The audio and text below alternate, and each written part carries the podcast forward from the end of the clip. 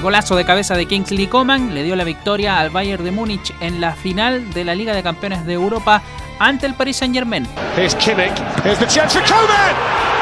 And there's the opening goal of the Champions League final. Los bávaros ganaron de esta forma su sexta Champions y lo consiguieron de forma invicta ganando sus 11 partidos y con un promedio de gol de 3,9 por juego, toda una aplanadora.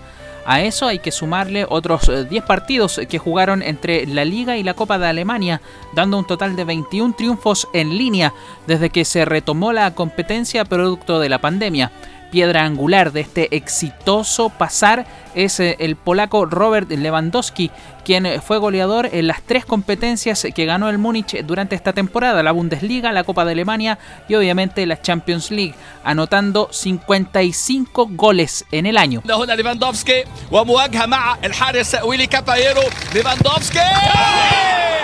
Además de llevarse la orejona, el Bayern se embolsó un premio por parte de la UEFA de 4.7 millones de dólares. A eso hay que sumarle otros 17 millones que es eh, el premio por solo haber llegado a disputar la final. Y si de premios en dinero hablamos, el Múnich esta temporada ganó 115 millones de dólares correspondientes a premios pactados, auspiciadores y objetivos logrados.